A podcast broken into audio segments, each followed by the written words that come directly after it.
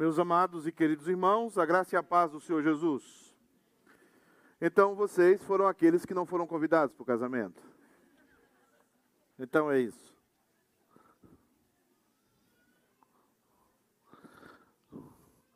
Ou não estão de férias, obviamente. Ou está numa situação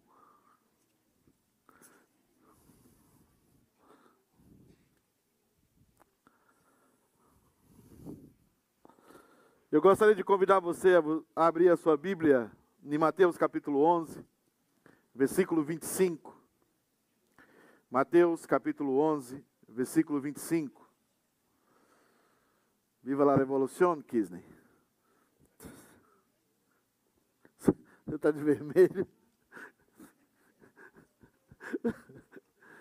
Rodrigo, muito bem feita a liturgia. Eu já tinha comentado com a Fabiana como você tem crescido em liderança na igreja. É, parabéns, parabéns. Realmente você fez a liturgia explicando os passos. Isso é muito, você entendeu o processo.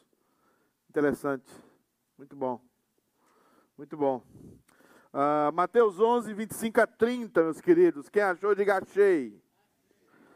Eu vi uma foto do Jonas, ele botou uma foto há 10 anos atrás, né, Jonas? Eu, eu acho que não mudou nada, Jonas. O que, que acontece com você, senhor? Você tem que ensinar a fórmula para gente. Vamos ficar de pé, gente, hoje, para a gente dar uma acordada boa? O que foi, Kisney? Você tá, estava fazendo revolução aonde mais? A Julimari? Combinando os dois? Diz assim a palavra do Eterno. Por aquele tempo exclamou Jesus: Graças te dou, ó Pai, Senhor do céu e da terra, porque ocultastes essas coisas aos sábios e instruídos, ou aos sábios e entendidos em algumas traduções, e as revelaste aos pequenininhos. Isso aí não são crianças. Essa palavra depois vamos falar sobre ela. Sim, ó Pai, porque assim foi do teu agrado. Tudo me foi entregue por meu Pai Ninguém conhece o filho senão o pai, e ninguém conhece o pai senão o filho, e aquele a quem o filho o quiser revelar. Vinde a mim todos os que estáis cansados e sobrecarregados, e eu vos aliviarei. Tomai sobre vós o meu jugo e aprendei de mim, porque sou manso e humilde de coração, e achareis descanso para a vossa alma, porque o meu jugo é suave e o meu fardo é leve. Ah, vamos orar então? Baixe sua cabeça, peça uma palavra. Eu vou pedir aos diáconos que eu não vou fazer um som com óleo, eu quero só água para beber, tá? Obrigado. É, Cris, é verdade. Vamos orar. Senhor Deus, nós somos pequenos e miseráveis, mas o Senhor é maravilhoso. E o Senhor é grande, e o Senhor é infinitamente bom para com o teu povo. Por isso, Deus amado, nós gostaríamos muito de ouvir a tua palavra, de saber, Deus amado, aquilo que o Senhor tem para nós, aquilo que o Senhor quer falar conosco. Pedimos, Deus amado, que o Senhor ajuda-nos aqui ao falar a tua palavra, o teu espírito conduza essa palavra ao coração do teu povo e o teu povo seja alimentado por essa palavra. O teu povo seja conduzido, Deus amado, a Cristo, para que eles encontrem o verdadeiro manancial de águas vivas. Nós pedimos isso em nome de Jesus. Amém. Pode sentar. Meus queridos, faz um tempo nós começamos uma caminhada aqui para a maioria de vocês, falando sobre o Deus dos pactos. E nós começamos essa caminhada porque, para aqueles que não sabem, ou para aqueles que nunca tiveram interesse de conhecer, o nosso Deus é um Deus pactual. O Deus da criação. O Deus que criou a matéria. O Deus que criou todas as coisas que existem. Deus trabalha através do pacto. Quando eu estudava física, eu descobri isso nos números. Porque a física não é responsável por descobrir uma fórmula. Você não descobre, você, oh, perdão, você não inventa uma fórmula física. Você descobre aquilo que já está lá. Você descobre aquilo que já está colocado. A fórmula de que um avião faz o seu despegue da pista e começa a voar, existe uma fórmula, existe uma constante vetorial para aquilo. Quando falamos de é, lei da gravidade, quando nós colocamos a lei da gravidade, ela já está lá. Quando nós criamos a fórmula de um corpo caindo livre sobre o espaço, a fórmula já está lá. Porque Deus é o Deus que trabalha com pactos. Ele colocou pactos na criação, nos relacionamentos. Em tudo que nós temos existe um pacto. Então Deus é intrinsecamente pactual. Deus é um Deus do pacto. E quando ele cria Adão, a primeira coisa que Deus faz, e falamos disso aqui há um par de semanas atrás, Deus lança um pacto. Deus lança o que chamamos pacto das obras, pacto do merecimento. Para você continuar no jardim que Deus havia feito, ele precisava não comer de uma fruta das milhares que haviam no jardim, ele precisava não comer somente de uma fruta. Mas Adão comeu. Adão pecou. Esses dias eu discutia, eu estou num grupo de ateus, de, de físicos, astrofísicos, e eu estou lá também. E uma mulher se levantou falando que essa narrativa do Gênesis é uma idiotice. Como é que alguém crê que alguém está no jardim, que vai comer uma fruta? E eu falei para ela o seguinte: aparentemente parece uma narrativa idiota. Mas se você analisar friamente a análise do Gênesis, você vai descobrir que aquela análise, as consequências daquela análise, estão na criação. O ser humano está com um defeito. O ser humano está com um problema. Ele não consegue ser verdadeiro todas as vezes. Ele não consegue ser fiel todas as vezes. Ele não consegue fazer aquilo que ele se propõe fazer. Porque há um problema, um defeito dentro dele. Há algo que o leva a mentir. Há algo que o leva a odiar. Há algo que o leva a ter inveja do outro. Há algo que o leva a, a, a desejar e cobiçar as coisas do outro. Há algo dentro do ser humano que o leva a não aceitar quem ele é, por exemplo, biologicamente. Ele quer obrigar ele mesmo e você a aceitar ele uma coisa que ele não é. Tudo isso está relacionado com o pacto com Adão. O pacto é quebrado, as consequências vêm, a humanidade se enche de maldade, e Deus destrói a humanidade com água, uma espécie de reciclagem que Deus faz. E Deus faz um segundo pacto que nós falamos aqui, o pacto com Noé. E o pacto com Noé é um pacto em que Deus está dizendo para a humanidade o seguinte: eu vou dar uma segunda chance para vocês. Agora eu somente vou reciclar vocês e vou destruir a, a raça humana com água. Mas da próxima vez, eu a destruirei com fogo. O arco-íris não é o sinal da misericórdia de Deus. O arco-íris é o sinal de um último anúncio. O arco-íris é o sinal de um último aviso. Eu não mais destruirei a terra com água ela agora será completamente destruída. Então, esse pacto revela também que o homem não consegue manter isso. Dentro desse pacto está a ideia, primeira, de respeitar uns aos outros, de amar uns aos outros, de não sermos violentos uns com os outros. E a humanidade não consegue. Mais uma vez, a humanidade cai e continua caindo até hoje nisso. Então, Deus resolve chamar uma família e a esta família nós chamamos de Abraão e nós chamamos esse pacto, esse chamado, do pacto da promessa. Deus encontra alguém em U dos Caldeus, Deus se relaciona pessoalmente com ele, Deus o convida a sair da sua terra, da sua parentela, e ele começa uma caminhada e começa a peregrinar por essa vida. Não tem, não tem casa própria, não tem paradeiro fixo, não tem zip code, ele é um errante. A Bíblia fala das peregrinações de Abraão. E Abraão somente leva consigo a promessa. A promessa de que ele seria pai de muitas nações, de muitos povos, de muitas gentes. E ele passa todo o processo, e ele vê a misericórdia de Deus, acredita no, das palavras de Deus, e ele recebe o cumprimento da promessa na sua vida e na vida da sua esposa Sara. De Abraão se, se, se, se, se cresce ou se ou nasce uma grande nação, chamada Israel. Ela é fecundada no Egito. O Egito era a nação mais poderosa da época. O povo de Deus, o povo, a família de Abraão, se torna com mais de 1 milhão e 500 mil pessoas, vivendo ao sul do Egito, próximo ao delta do Nilo, e ali estavam é, é, praticamente todos os judeus, filhos de Abraão. Mas o que, que acontece? Deus, para organizar aquele povo, Deus revela àquele povo o seu caráter santo, que foi quebrado no jardim. O seu caráter santo que é revelado nas, na, na criação. Agora Deus traz isso, Deus traz isso para uma lei. A esse pacto que ele faz com Moisés, nós chamamos pacto da lei. O pacto da lei nada mais, nada menos é de que a revelação do caráter santo, do Deus santo, do Deus que é fogo consumidor, do Deus que criou todas as coisas, mas que não tem por inocente o culpado. Esse pacto, o povo de Deus está conhecendo verdadeiramente quem Deus é. E a lei causa um impacto no ser humano. Porque a lei não deixa o ser humano fugir da condenação eterna.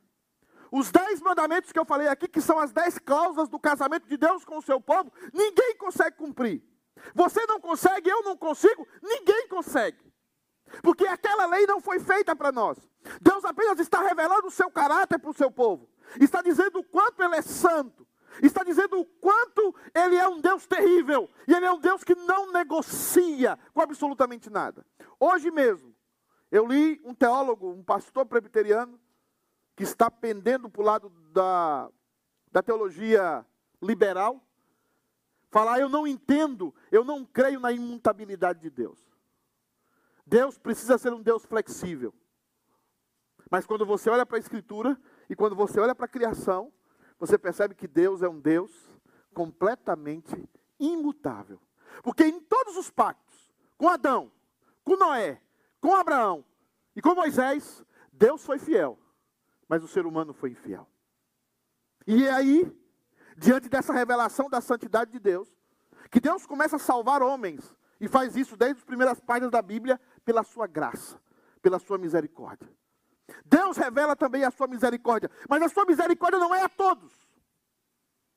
A sua misericórdia é para um povo escolhido, para uma pessoa escolhida. E isso é algo que o ser humano não aceita. Deus resolve ter o seu povo e escolher o seu povo. Às vezes ele está dentro da nação de Israel, às vezes ele está no muro de uma cidade como Raabe, a meretriz, e ela se converte, e ela se torna uma judia, e ela é parte da descendência do Cristo. Mas quando nós chegamos aqui, nos versículos de Mateus,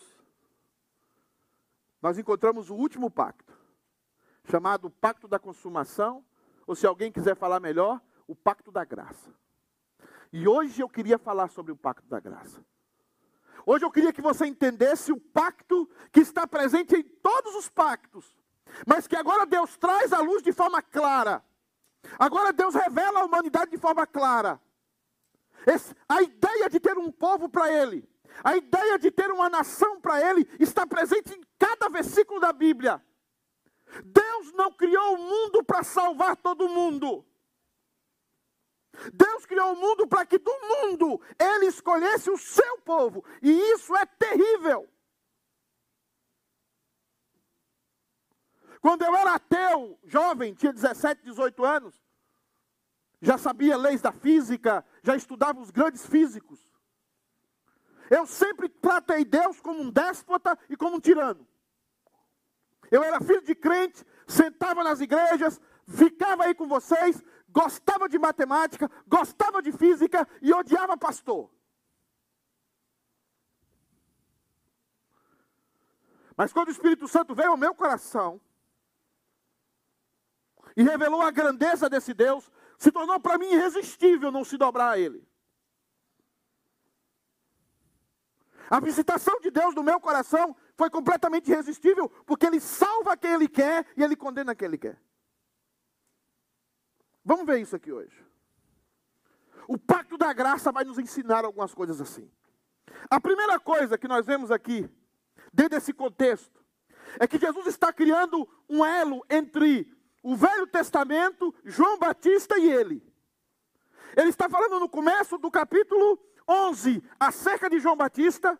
Ele está criando um elo de João Batista com o Velho Testamento e um, elo de, e um elo de João Batista como último profeta do Velho Testamento para com ele mesmo Cristo. E ele está dizendo, João Batista, que é o último profeta do Velho Testamento, ele está falando sobre mim. E agora Jesus vai revelar quais são as pessoas, e presta atenção você que está me escutando, tanto na internet como aqui. Essa pregação pode mudar a sua vida. Essa pregação pode mudar a sua história. Não porque é a minha pregação, porque eu sou miserável pecador como vocês. Mas porque o que está escrito aqui pode mudar a sua história. A primeira coisa que nós vemos nesse pacto de graça, a primeira coisa que Deus revela a nós é o seguinte: este pacto foi feito para condenar soberbos. Eu vou repetir isso. O pacto da graça foi feito para condenar soberbos. Agora presta atenção aqui. Soberba não é aparência.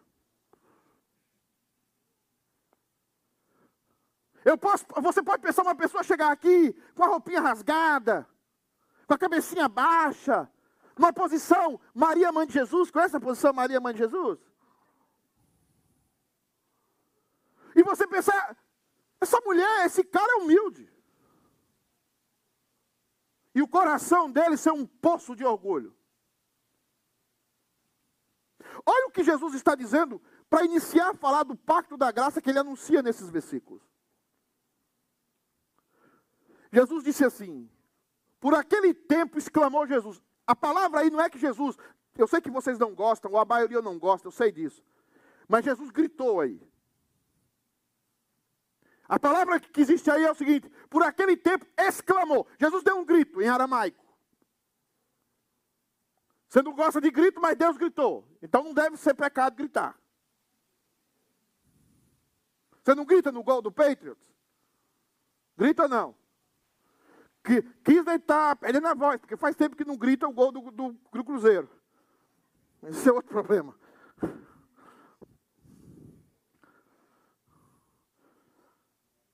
Por aquele tempo gritou, exclamou Jesus: Graças te dou, ó Pai, o Senhor do céu e da terra, dono, possuidor, possui a escritura lavrada, ele é dono de tudo. Senhor do céu e da terra, porque ocultastes, a palavra ocultar aqui é o seguinte: Deus colocou um véu. Você olha e não vê. Eles olhavam para Cristo, mas não conseguiam ver em Cristo o Filho de Deus. O cumprimento da promessa. Eles olhavam e não viam, olhavam e não viam. Porque o Senhor ocultaste essas coisas aos sábios e instruídos, ou aos sábios e entendidos. Não é que aquelas pessoas eram sábias e entendidas. No aramaico isso é uma maravilha. É que aquelas pessoas pensavam que elas eram sábias e entendidas. É a mesma construção no aramaico, quando Jesus fala: Eu não vim para os doentes, eu vim, eu não vim para os sãos, eu vim para os doentes. O que Jesus está dizendo no aramaico é o seguinte: se você não se sente doente, você nunca será curado por mim. Se você não entender que você é doente, você nunca será visitado pela minha cura. E agora o que Jesus está dizendo é o seguinte: as pessoas que vão receber a minha presença, as pessoas que vão usufruir da minha graça, as pessoas que serão visitadas pela presença do Deus eterno, são pessoas humildes, mas não humildes de aparência, humildes no coração. E aqui eu quero fazer, Pastor William, se o senhor dormir, eu vou pedir para é, acordar o senhor. Porque eu vi o siso do senhor dentro do juízo.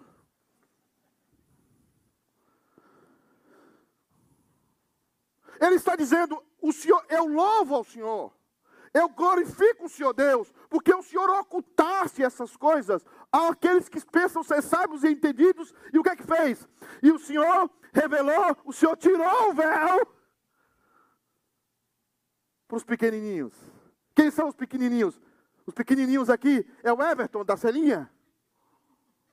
Você está rindo por quê? Olha o seu tamanho. Foi a Merinha que Deus estava falando?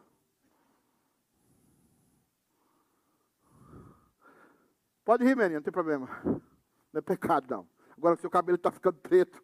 No milagre da natureza. Então, assim. Pequenininhos aqui são aqueles que têm um coração humilde. E o que é humildade, pastor Pedro? Humildade vem da palavra humus. É aquele que sabe que veio da mesma essência dos outros. Todos viemos do humus. Todos somos farinha do mesmo saco. Ninguém é melhor do que ninguém. A palavra humildade significa aquele que tem consciência que veio do humus, que veio da terra. Perceba que o pacto da graça, isso vai resolver, isso pode mudar ou não a sua vida. Tem gente que não está me escutando, está virando a cara e virando o ouvido. E eu sei por quê. Porque Deus não quer que você seja salvo. Deus não quer que você ouça.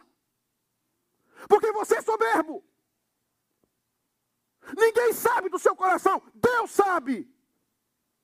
Ninguém sabe da capa que tem sobre a sua vida, Deus sabe. Ele resiste ao soberbo. E ele dá graça aos humos, aos humildes. Ele se levanta, ele clama e diz: Louvado seja o Senhor.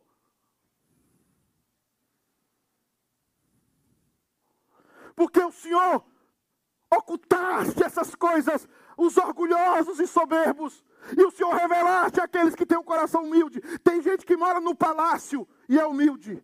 Tem gente que é rico e é humilde. Mas tem gente que não tem um vintém a dar a ninguém e é orgulhoso e é miseravelmente soberbo. O dia que você entender isso, você vai mudar a sua vida. Porque Deus não está olhando para a sua cara. Deus está olhando para o seu coração. E o seu coração é o mais profundo do seu ser. É o centro da sua existência. Por isso que a Bíblia diz que é do coração que tem as saídas da vida. E é lá que Deus está olhando para você agora e está dizendo: você é orgulhoso. Você é soberbo. Por isso que tem pessoas da Bíblia que Deus resiste. Tem pessoas da Bíblia que Deus simplesmente oculta a verdade delas e revela as pessoas que você pensava que ele nunca deveria revelar, mas a estes ele revela. O pacto da graça, ele começa revelando, ele foi feito para condenar os soberbos. Você é soberbo? Você é soberba. Soberba é aquela ideia de que você nasceu de um produto diferente das demais pessoas. Soberba é aquela ideia de que você pensa que a matéria que fez você foi diferente da matéria que fez o genocida. Você pensa que a matéria que fez você foi diferente daquele cara que matou o pai e a mãe. Você pensa que a sua matéria é diferente da dele. Não é. Você é igual a ele em essência. Você veio da mesma substância que ele. E você tem o mesmo potencial que ele. E o dia que você entender isso, você vai ser feliz. Porque você vai parar dessa ilusão da internet, de construir uma ilusão sobre você. E você vai se encontrar com aquilo que você é. E só aí, e somente aí, você vai estar começando a entrar no caminho da vida eterna. Quando você reconhecer que não é melhor do que ninguém. Segunda coisa, meus amados irmãos, que nós vemos aqui, esse pacto revela que Deus condena os soberbos, mas em segundo lugar, esse pacto reserva, é, revela, perdão, a exclusividade do filho. Repita comigo, esse eu preciso que repetir. A Mara não está aqui, mas eu quero que vocês repitam, em homenagem a ela. A Mara está mais gordinha, viu, Rodrigo? Eu vi a foto hoje, está com a bochecha aqui embaixo. Está parecendo um fofão. Você precisa chegar e fazer exercício, sei lá, caminhar daqui para Raianes, não sei, alguma coisa. Mas tanta comida, Mara, Mara enricou, gente. Vamos lá, repetir todo mundo. Vamos lá. Este pacto o quê? Vamos mais rápido. Esse pacto. Segundo a Bíblia, nós nascemos com um problema na paternidade. Falava isso na escola dominical hoje. Você percebe que o mundo quer fazer dos homens mulheres. Toda a sociedade, em todas as épocas, todas as sociedades, em todas as épocas, afeminaram os homens. Foi assim no Império Turco, foi assim no Império Otomano, foi assim no, no Império do, é, Romano, na, no Império Macedônico, foi assim em todos os impérios do mundo. O homem foi se afeminando. Ao se afeminar, as nações caíam. Porque a figura masculina deixava de existir. Então é isso que estão fazendo com a sociedade americana, fizeram com a Europa, estão fazendo com o Brasil, estão afeminando os homens. Eu não estou dizendo aqui que ser homem é ser bruto, é ser cavalo, isso aí é outra coisa, isso aí é cadeia e cadeia perpétua. Não estou falando isso. Eu estou falando de uma figura que guarda a casa. Eu não estou falando de um homem, de uma figura que tem a sua liderança conquistada por honra e por respeito. Você não tem mais homens assim, são muito raros. Você não tem mais líderes nas suas casas. Quando nós olhamos para esse texto, nós vemos que existe em nós uma dificuldade na paternidade.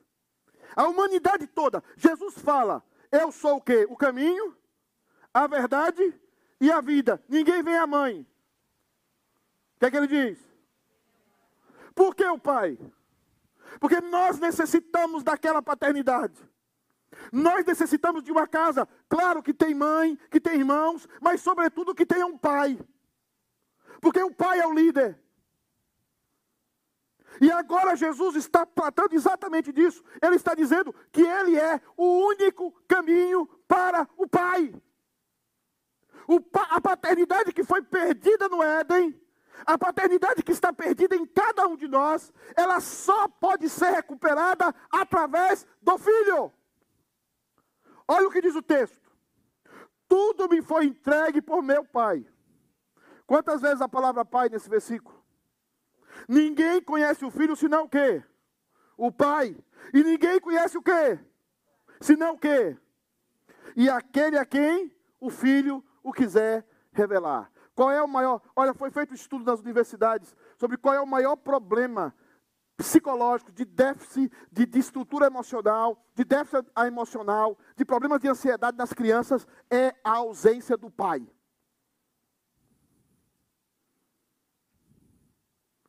Meninas que têm problema de sexo precoce, a ausência do pai, pai omisso. Problemas de filhos que têm problemas com relacionamento, problemas emocionais, problema da falta do pai. O que falta para a humanidade? A humanidade se sente órfão do Pai. Assistam às séries Netflix, todas elas referentes a Deus, referentes à criação. Assistam às séries da, do Discover, é, é, é do, do Disney Plus. Assistam a série agora Loki, que tem um problema de paternidade com seu pai e com seu irmão. E agora com Deus que eles criaram. É bom que os pais assistam isso.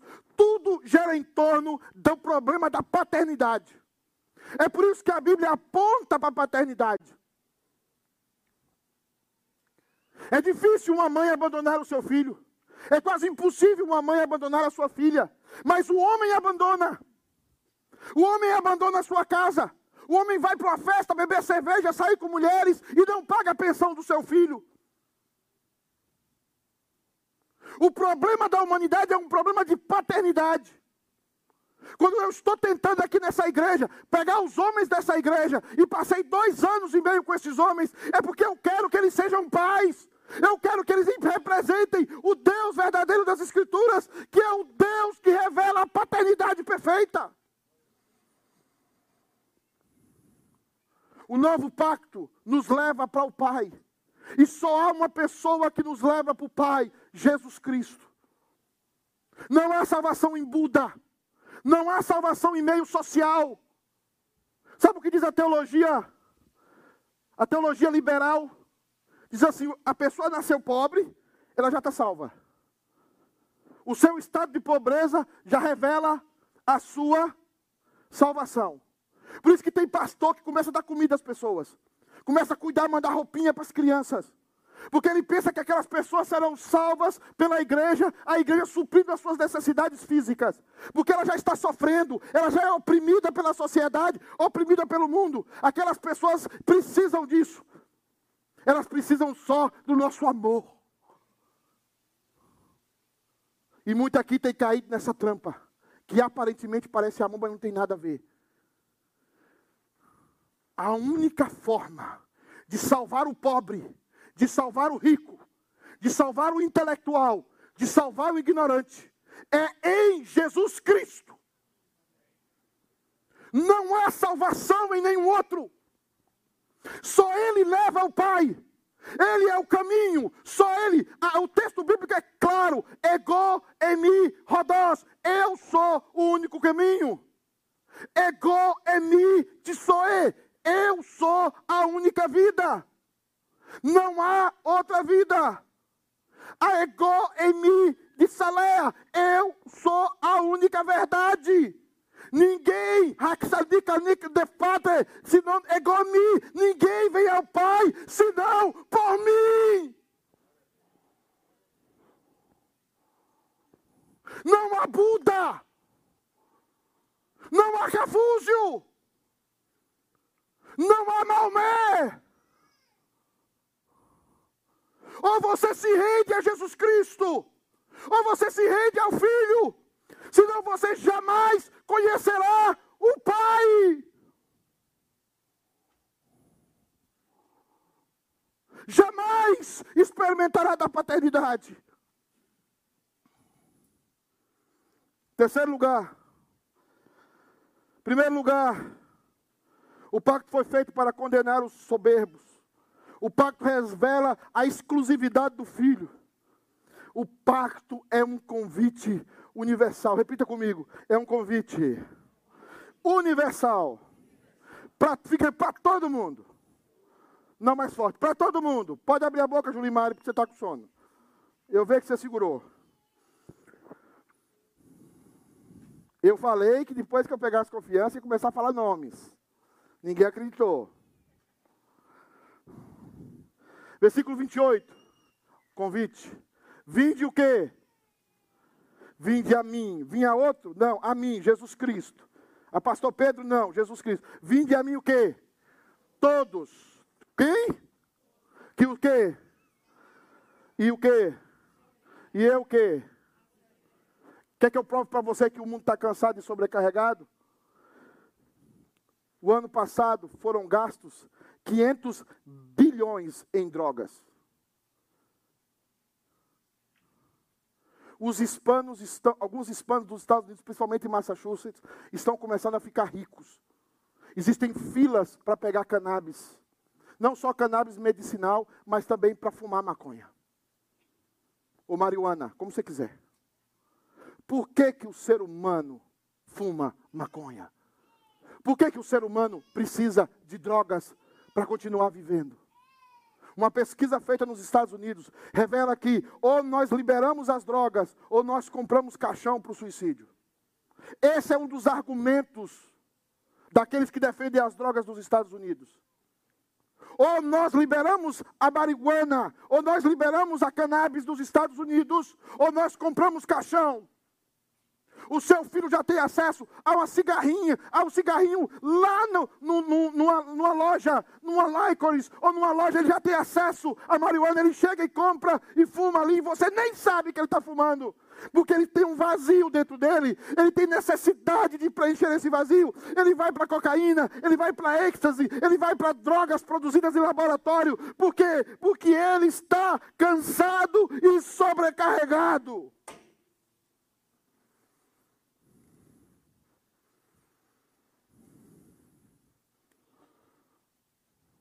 Ele sai com os coleguinhas deles. Eu falei esses dias que um dia eu parei, esse dia eu fui na, na farmácia comprar o meu, o meu remédio de contra os triglicéridos, o meu amigo triglicerídeos. Eu sentei e tinha um carro, um Corolla, com os vidros todo abertos, com três rapazes na frente e duas moças. Eles estavam injetando droga e fumando maconha eles, eu entrei na, entrei na farmácia, pedi a minha, o meu remédio. A moça falou que ia demorar 15 minutos. Eu voltei para o meu carro, fiquei ouvindo música ali, olhando o celular. Eles ficaram, eu, eles ficavam eufóricos. Daqui dois, três minutos, eles começavam a chorar. Daqui a pouco eles batiam um no outro. Depois voltavam a ficar alegres de novo. Depois um rapaz, um rapaz saiu, o outro saiu, foi urinar na rua. Voltou e disse que estava todo melado de urina, pelo que eu entendi deles falando um total descalabro, um total desconforto. Por quê? Porque as pessoas estão sobrecarregadas, estão cansadas, elas não conseguem se libertar do, do seu eu e que massacram cada dia. Por que, que eu existo? Por que meu pai é assim? Por que minha mãe é assim? Por que, que a sociedade é desse jeito? Eles não têm respostas. O único que pode dar a resposta a eles é Jesus Cristo. O único que pode dar a resposta é a presença do Espírito Santo. Eles não sabem o que é ser habitação do Espírito Santo. Por isso, eles estão sendo habitação de maconha, estão sendo habitação de drogas, porque eles não conhecem essa habitação, o poder maravilhoso daquele que tira de nós todo o jugo pesado, todo o jugo da morte, todo o jugo do ódio, aquele que nos enche o Cristo, aquele que foi gravado na cruz, que nos dá o seu Espírito e nos enche da sua plenitude de paz e de vida. Vinde a mim, e o convite é para todo mundo. Todos vós que estáis cansados e sobrecarregados, e eu vos aliviarei, porque é impossível para um ser humano carregar o fardo dessa vida. Imagina alguém que pensa que Deus não existe. Imagina alguém que vai viver 80, 60 anos, como aquela menina que suicidou na internet. Mandou um abraço para o pai, para a mãe. Pegou a gravata do pai. Enquanto filmava, porque ela tinha o desejo de ter mais de 15 mil visualizações no seu, no seu Instagram. E ela foi tendo, quando ela chegou, ela falou: quando eu chegar a 10 mil, eu vou me suicidar.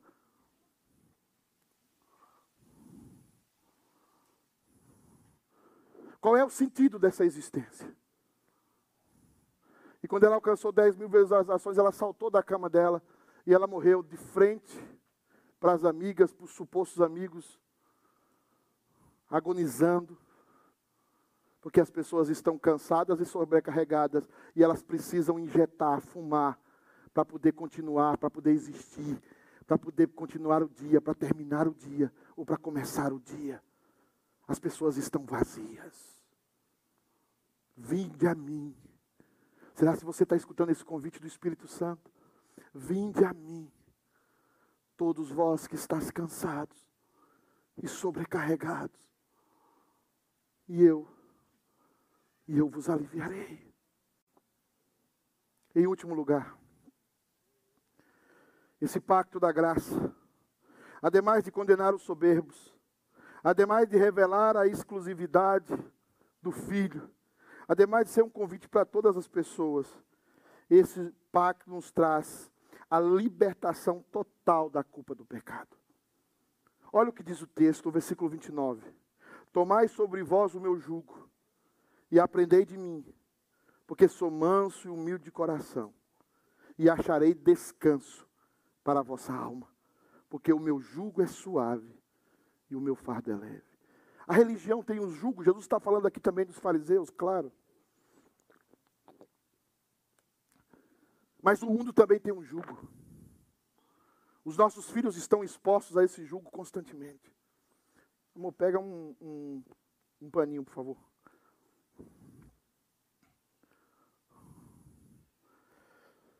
Jesus quer colocar em você algo que não traz culpa. Jesus quer colocar em você o amor e a graça dele, o perdão.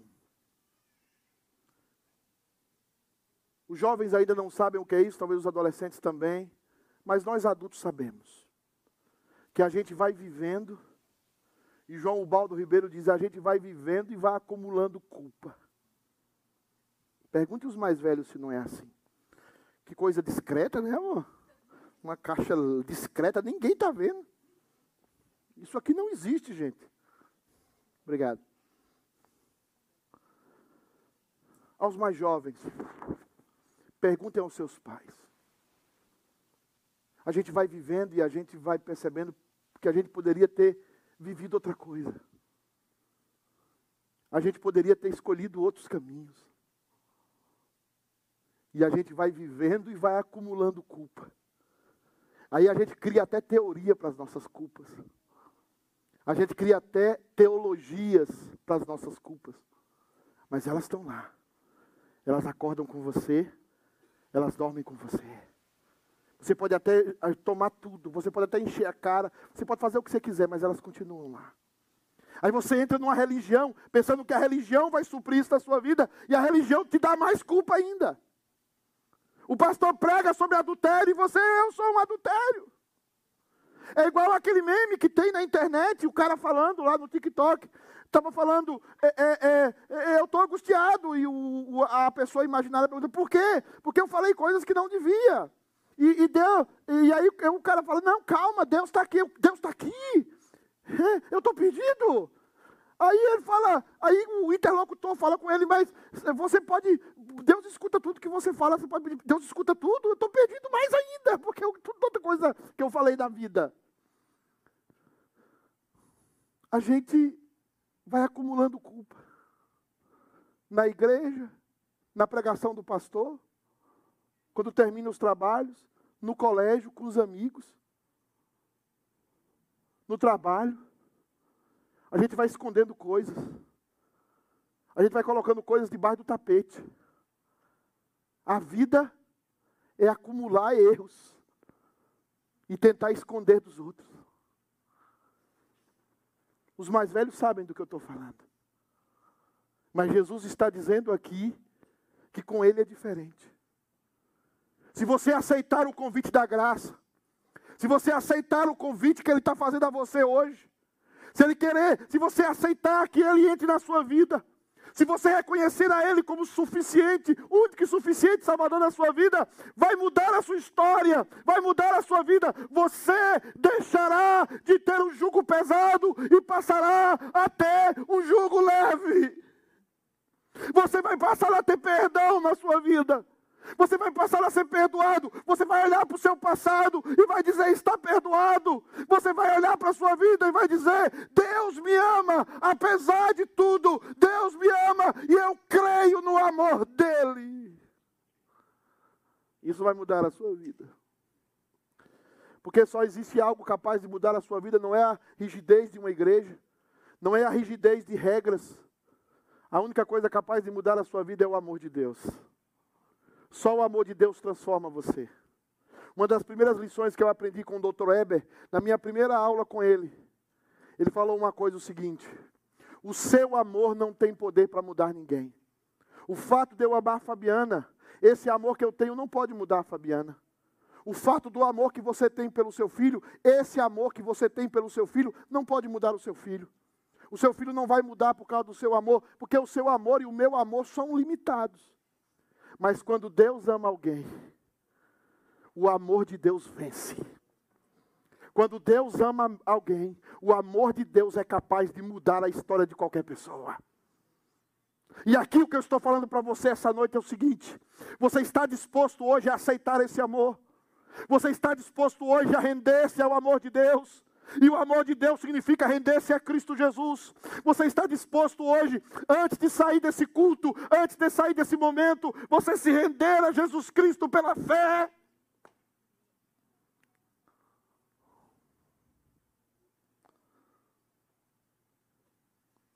Se você fizer isso, você vai estar em pacto com Deus.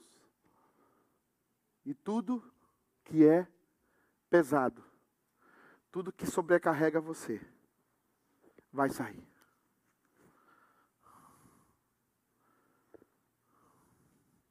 Eu quero terminar. Eu sou filho de crente. Sou neto de crente, bisneto de crente, tataraneto de crente. Olha para mim. Principalmente você, Felipe, que está me escutando ainda jovem. Pedalip, se estiver dormindo, está por aí.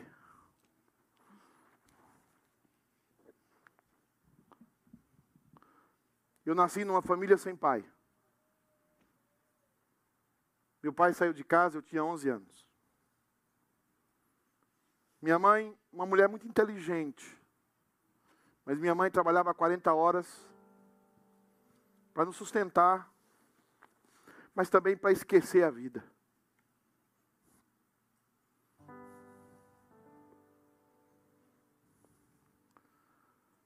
Com 13 anos eu andava armado.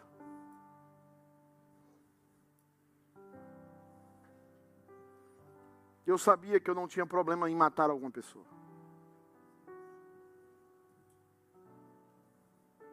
Criado na igreja. Eu olhava para dentro de mim e eu não conseguia amar. Experimentei drogas pesadas, lícitas e ilícitas.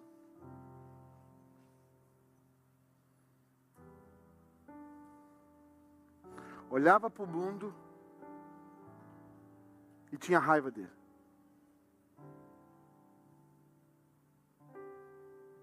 Queria me apegar a algo. Me tornei revolucionário, comunista. Colei adesivo na minha bicicleta, depois no meu carro.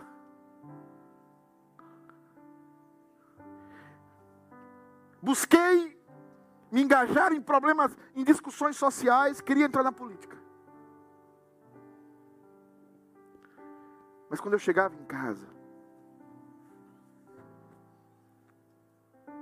o ódio estava lá.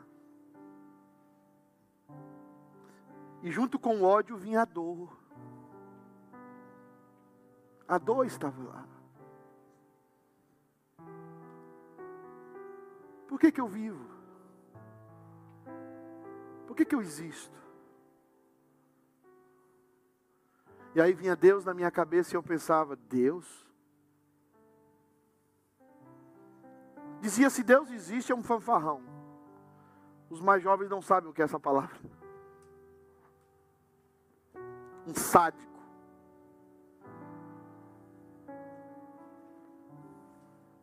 Vivia para namorar, para terminar namoros,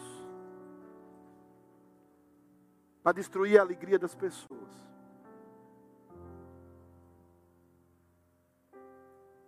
Mas um dia, eu sentei no penúltimo banco de uma igreja.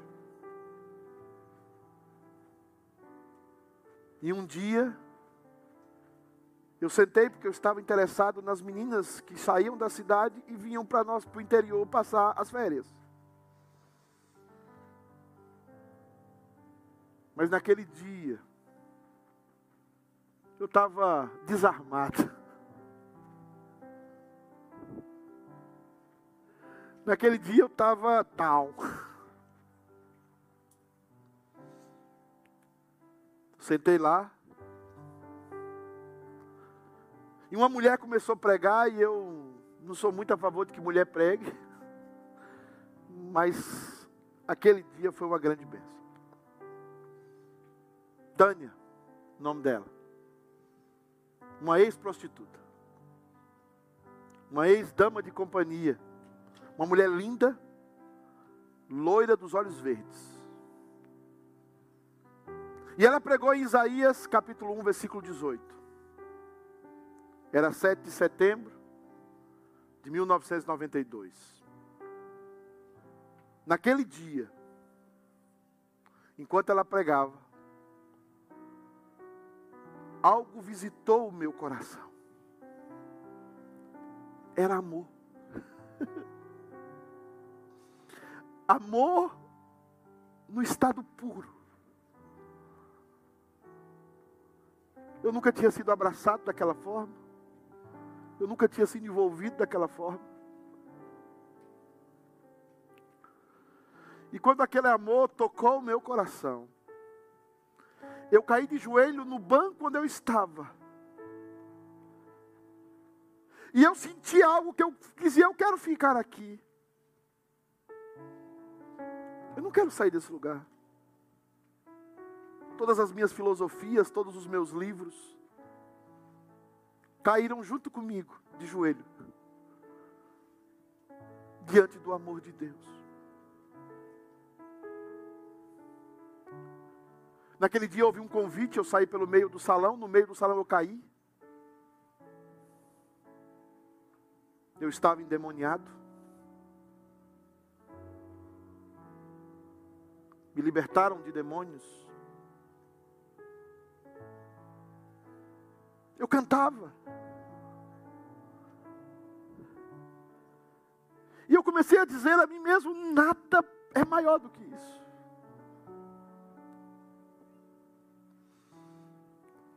E eu passei a entender por que a Bíblia diz: não existe amor maior do que esse. Porque o amor de Deus é invencível. O amor de Deus visita. O amor de Deus nos traz vida.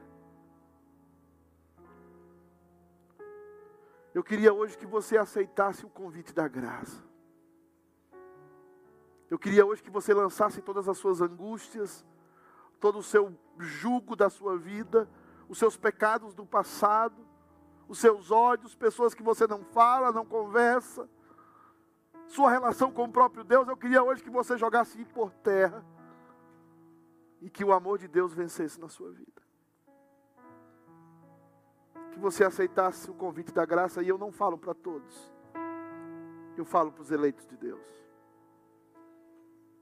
Vamos ficar de pé. Vamos orar. Se você está do lado da sua esposa, pega na mão dela. Está do lado da namorada, pega na mão dela. Do amigo, se tiver amizade, pega no ombro, se ele não tiver com Covid. Pergunta antes. Se é mãe, abraça os filhos.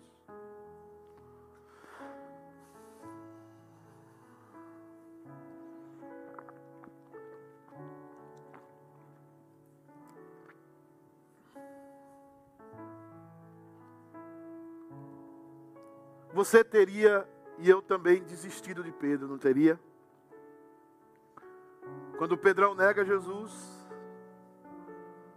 mas ele foi atrás de Pedro.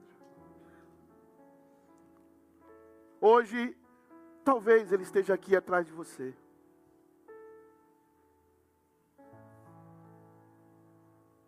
Talvez ele esteja aqui andando no meio da igreja atrás de você hoje.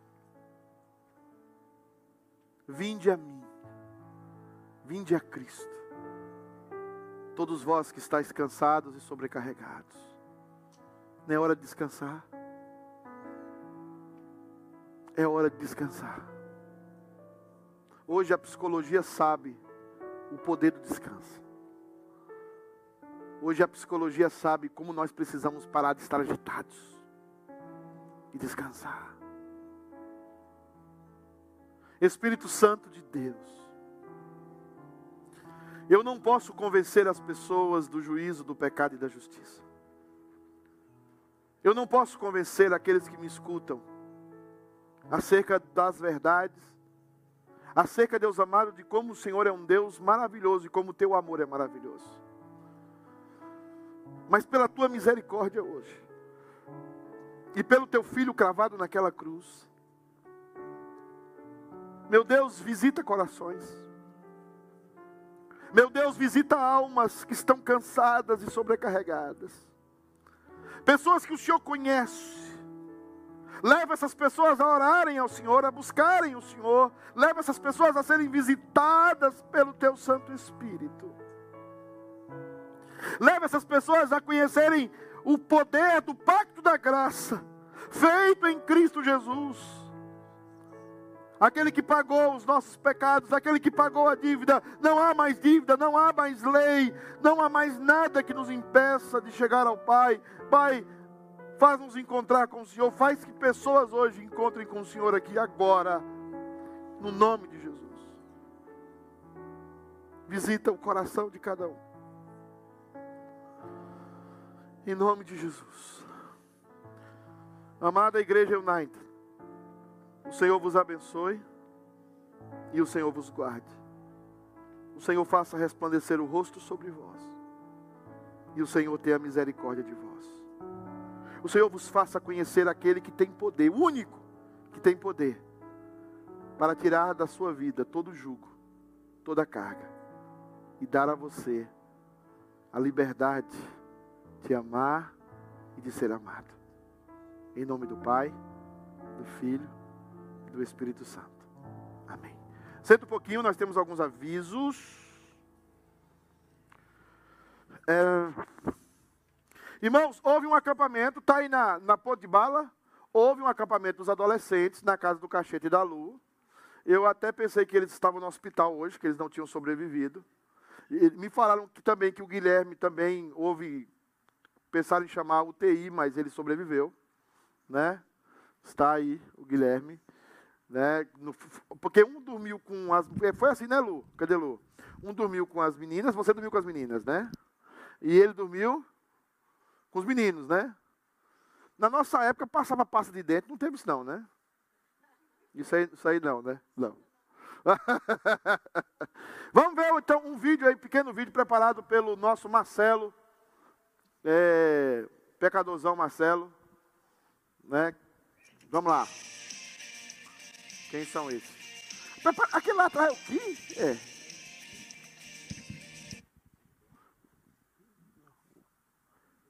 Tá sem som direito.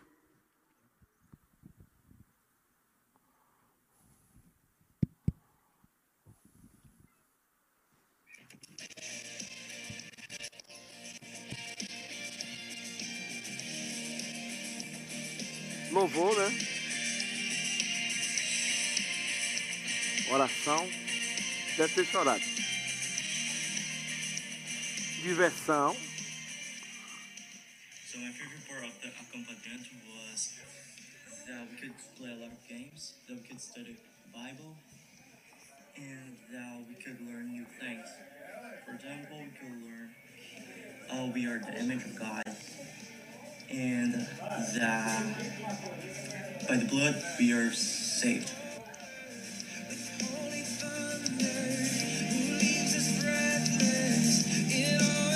Quem são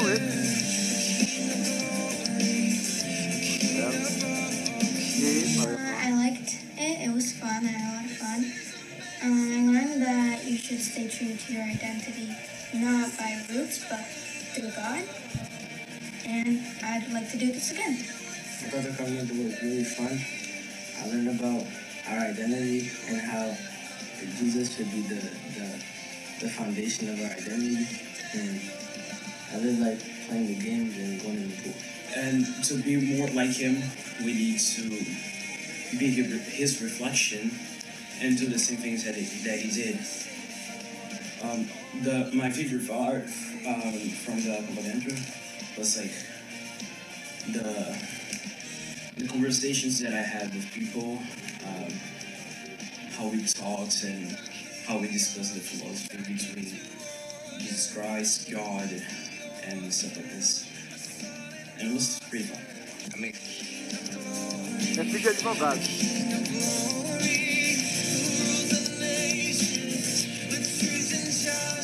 Queria que o Cassiano falasse um pouco sobre esse. Sobre esse sem, não, sem choração, pelo amor de Deus. Vai chorar. Mas é importante. Aquelas, aquele, se teve alguém que não foi, né? Nem sei como é. Holanda. Não sei qual é o número aí. Seis. Só. Não, o acampamento foi muito bom. Não. Se eu for falar mais, eu vou chorar. Não, foi show, show de bola. É, a meninada que foi foram assim maravilhosos, brincaram bastante, foram obedientes, mas também foram desobedientes. Mas como eu disse a eles, foi uma desobediência gostosa, porque só alguém que não dormiu.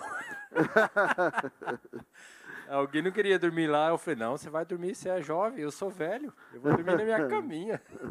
E o Marcelo, eu só dei uma folga para ele, porque tá com um bebezinho novo, 15 dias, e ele falou que tá dormindo muito pouco, eu falei, ok, então vai pro sofá.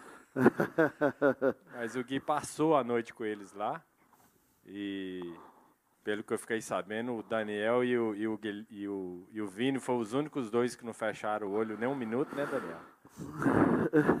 Aí, a hora que o Wilson pegou o Daniel lá, mal virou a esquina, o Daniel, já capotou dentro do carro. O Wilson teve que carregar ele, Wilson. A Lara hoje dormiu até uma e meia da tarde, como sempre. E eu queria chamar vocês aqui. Vocês todos, vem cá. A Bela.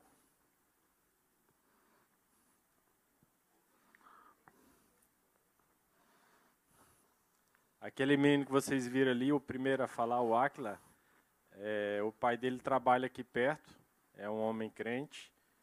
E ele descobriu que a gente se reunia aqui através do pastor Jeff, ou através das mídias. E toda sexta-feira ele traz o Acla. O Acla fica aqui com a gente e, enquanto o pai dele trabalha de delivery aqui na região.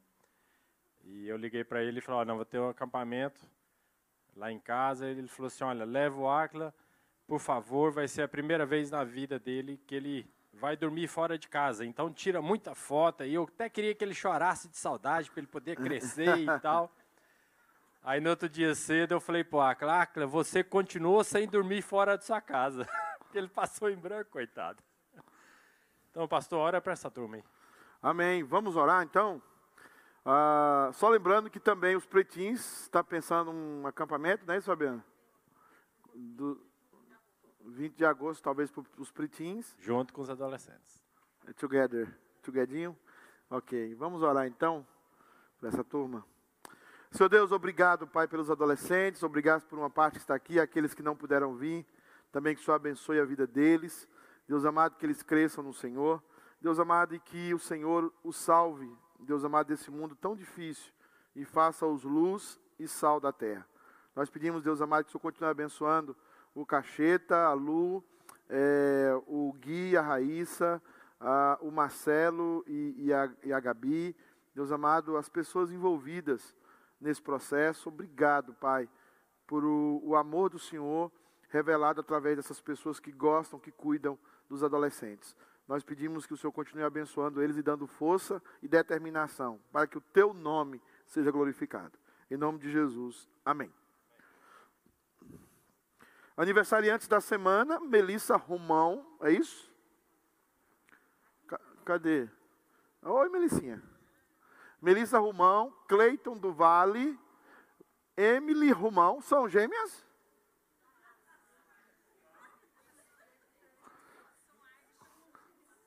Por favor, venham à frente, por favor, nós vamos orar por vocês. Tá? Vamos orar. Quem mais está ali? Cleito, diácono Cleito, por favor. Ma Marcelão, Marcelo Santana, grande Marcelo. Nicole Alves não está. Vamos, vem para cá, por favor. Eu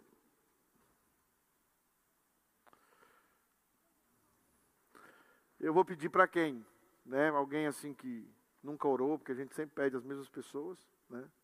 Quem é que nunca orou? Vou pedir o mesmo. Eu vou pedir para para Keila orar. Passe aqui, irmã Keila. Tem um microfone aqui ou não? Tinha um microfone por aí. Aqui. Por favor, irmã Keila. Ore. Amém.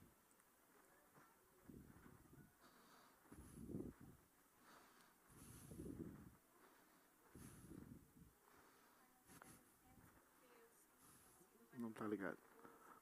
Estava ligado. Amém, Senhor Deus. É verdade, Senhor. Amém, Pai.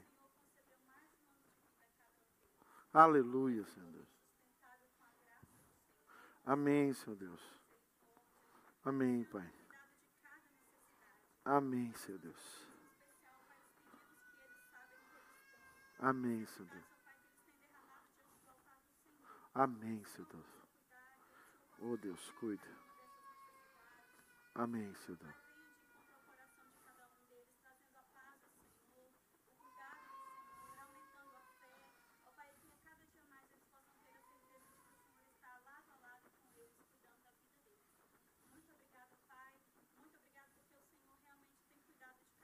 Amém, Senhor Deus. Amém.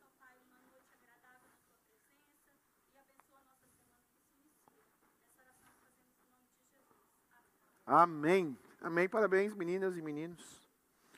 Ah, essa semana nós temos ah, ter culto terça-feira, tá? De oração. Você pode vir com a sua família no mesmo lugar, no mesmo o horário é às sete e meia. Então você pode estar conosco. Ah, o pessoal que recebeu a prova aí da classe catecúmenos, só lembrando o pessoal que estava fazendo classe catecúmenos com o pastor Jeff, também eu preciso saber quem são essas pessoas, as adolescentes ou jovens, que nós vamos enviar a prova. Vocês têm que fazer uma prova e depois da prova, ver se passando na prova, você vai para a entrevista do conselho. Tá? Ah, queremos também agradecer os visitantes. Tem alguém que nos visita pela primeira vez? Ninguém? Todo mundo aqui já é velho de igreja? É isso? Gente, boa semana para todo mundo. Deus abençoe você. Se cuide, tá? Feliz Natal.